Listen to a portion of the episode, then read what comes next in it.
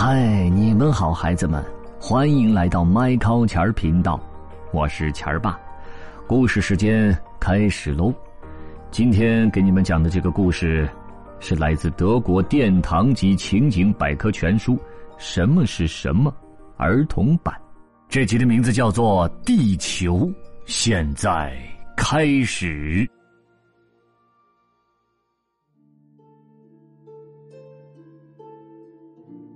玛丽和爸爸来到化石发现场，在化石发现场中，参观者寻找古生物留下的化石，而且可以把找到的化石带回家。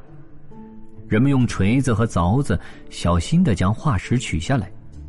玛丽也找到一块化石，瞧，她正在给爸爸看她找到的一块菊石化石。玛丽打算把这块化石摆放在自己的房间里。小狗奥斯卡对化石也很感兴趣，你瞧，他正在用鼻子嗅着一块古老的化石。哦天哪！下面，我们就来探索一下我们所居住的这个神奇的星球。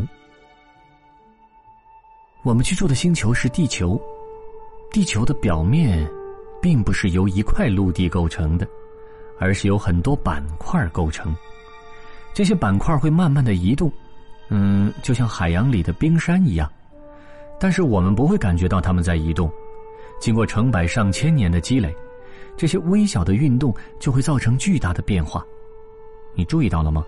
南美洲东海岸和非洲西海岸有着相吻合的边界线，这些板块就像一个游戏拼图，这是因为它们在几亿年前是连接在一起的一块大陆。人们把那个原始大陆称为盘古大陆或者泛古陆。由于地球板块不断的运动，日积月累，就形成了如今陆地的样子。我们知道的就有欧洲、亚洲、非洲、北美洲、南美洲、大洋洲和南极洲，对吗？地球是由很多层构成的，这点孩子们你们知道吗？最外面一层呢，就是我们生活的地方，被称为地壳。陆地部分由几大板块构成，不同的板块我们刚才说过了，被称为不同的大陆。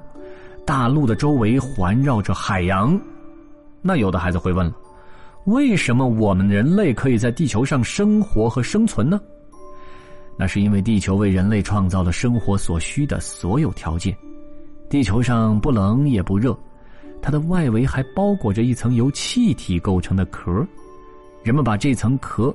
不是蛋壳啊，是地球的壳，称作大气层。大气层可以保护人类不受宇宙射线的伤害，而且能为人类提供生命必需的氧气。水也是地球赠予我们的重要礼物，没有水就没有生命。地球的大气层主要是由氧气和氮气构成，大气层中还有一个臭氧层。它可以吸收太阳辐射中最危险的紫外线，保护我们不受太阳辐射的危害。这个臭氧层位于距离地球表面二十至五十千米的高空，可以保护我们不受太阳光照射的伤害。可惜现在臭氧层正在不断的变得稀薄，人们把臭氧层最薄的地方称为臭氧层空洞。臭氧层空洞是由于人类过度使用化学物质造成的。破坏臭氧层的主要化学物质是氟化物。咱们继续说，玛丽和爸爸，他们俩在山区旅行，他们的背包里有很多专为野餐准备的美食。玛丽问爸爸：“高山是怎么形成的？”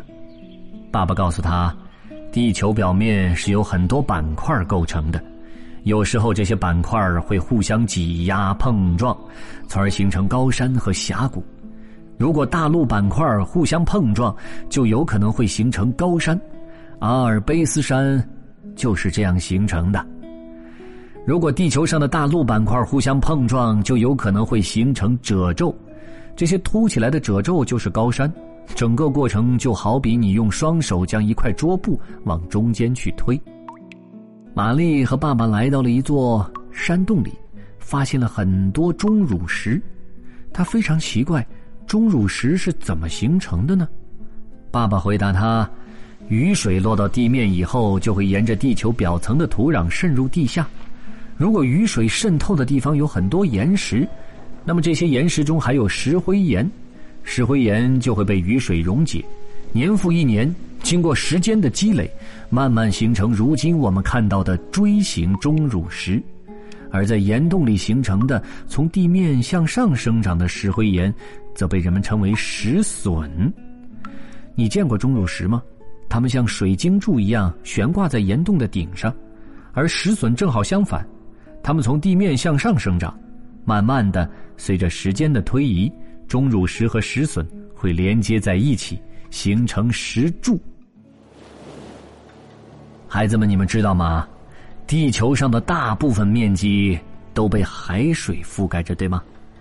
通常整个海洋被人为的分成四大洋，是哪四大洋？对了，太平洋、大西洋、印度洋和北冰洋。岛屿是突出海面的陆地区域，海洋中含有大量的盐分，所以海水是咸的。相比无垠的海洋，在河流、湖泊等淡水水域中生活的动物很少。海洋中则有无数的动物，比如微小的甲壳动物、美丽的珊瑚鱼和巨大的鲸鱼。海洋中有很多洋流，它们不停的流动。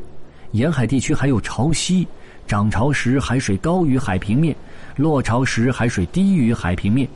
潮汐是由天体的引潮力所造成的。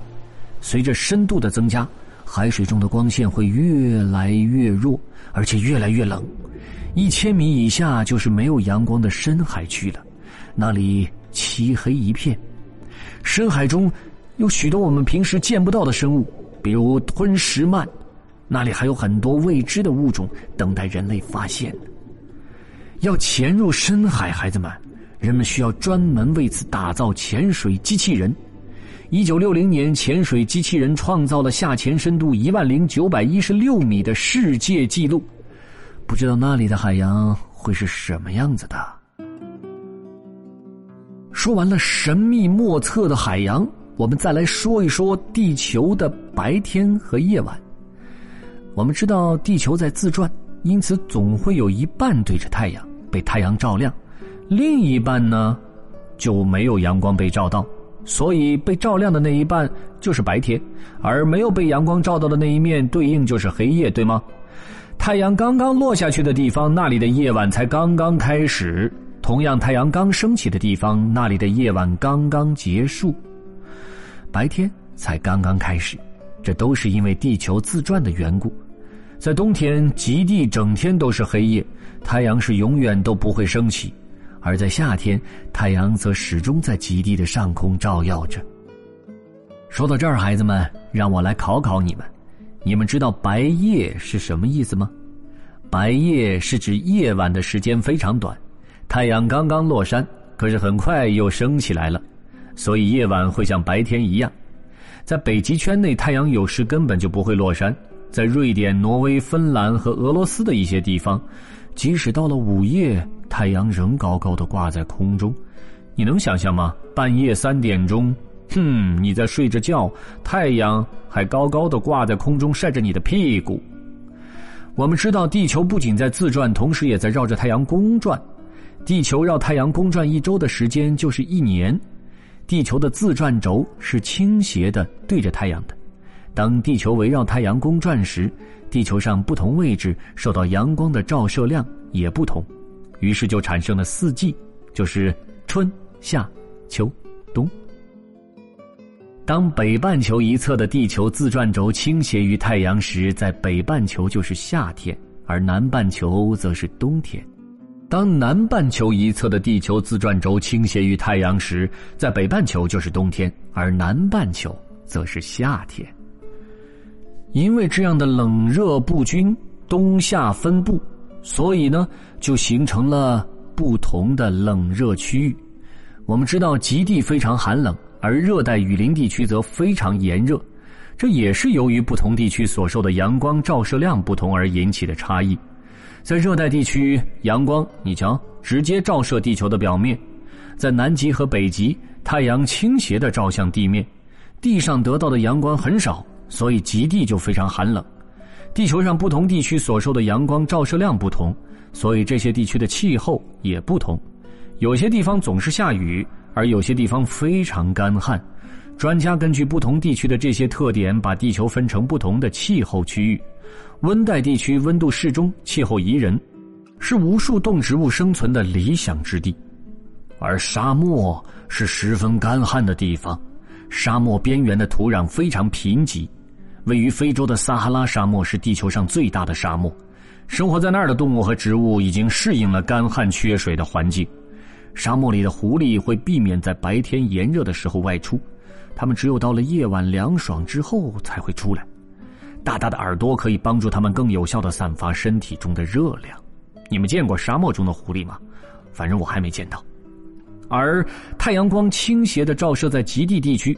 所以极地只能得到极少的热量，嗯，比如说企鹅生活在南极洲和南半球纬度较低的地区，北极熊生活在北极地区。那除非有人为干预，否则这两种动物在自然界中是永远都不会相遇的。北极和南极终年寒冷，北极熊生活在北极，白色的皮毛可以帮助它们在洁白的世界中很好的伪装起自己。它们身上厚厚的脂肪层可以有效的抵御严寒。当季节变化时，北极狐会改变自己身上的毛色。在夏天，它们是灰黑色，而到了冬天，他们就会换上一身白色的冬装啦。你们知道吗？生活在不同地区的人身穿的服装也不同。生活在北极的爱斯基摩人是用兽皮做的衣服来抵御严寒的，南极则没有人长期居住，只有一百多个科学考察站设立在那儿。供研究人员使用，而博博尔人是生活在撒哈拉沙漠中的居民，他们是游牧民族，也就是说，他们没有固定的地方居住，会带着牲畜不断的迁徙，到处迁徙。孩子们，你们知道吗？我们所居住的地球上，所有可能的地方都有人类居住，即使在荒芜的沙漠和寒冷的极地冰川上也是如此。不同的居住环境造就了完全不同的生活方式。人们穿着不同的服装，说着不同的语言。如今，我们的地球上生活着七十多亿人，而且这个数量还在不断的增加。世界上人口最多的国家是中国，中国有超过十三亿人呢。我们是世界第一大人口大国，对吗？别看地球上生活着七十多亿人口，但是我们人类对地球做了很多危险的事情。比如，无数的汽车和工厂不断向大气层中排放着废气，污染了我们每天呼吸的空气。比如，现在到处都有的雾霾，让我们觉得无法呼吸，对吗？而这些有害物质损害了大片森林，导致很多树木死亡。随处乱扔的垃圾污染了地下水源，而我们平常喝的饮用水，就有一部分来自于地下水。我们周围的生活环境经常被破坏。越来越多的热带雨林被砍伐，日益严重的空气污染导致了气候变化，而气候变化已经影响到了整个地球。当极地的冰川融化时，不仅意味着北极熊失去了它们居住的家园，海平面也会上升，会淹没大片的陆地。但是，我想我们可以做一些事情，改善身边的环境，让我们的地球慢慢的变得好起来。你们说好吗，孩子们？从你我做起。爱护环境，爱护我们的地球。好了，今天这个故事《地球》就讲到这儿了。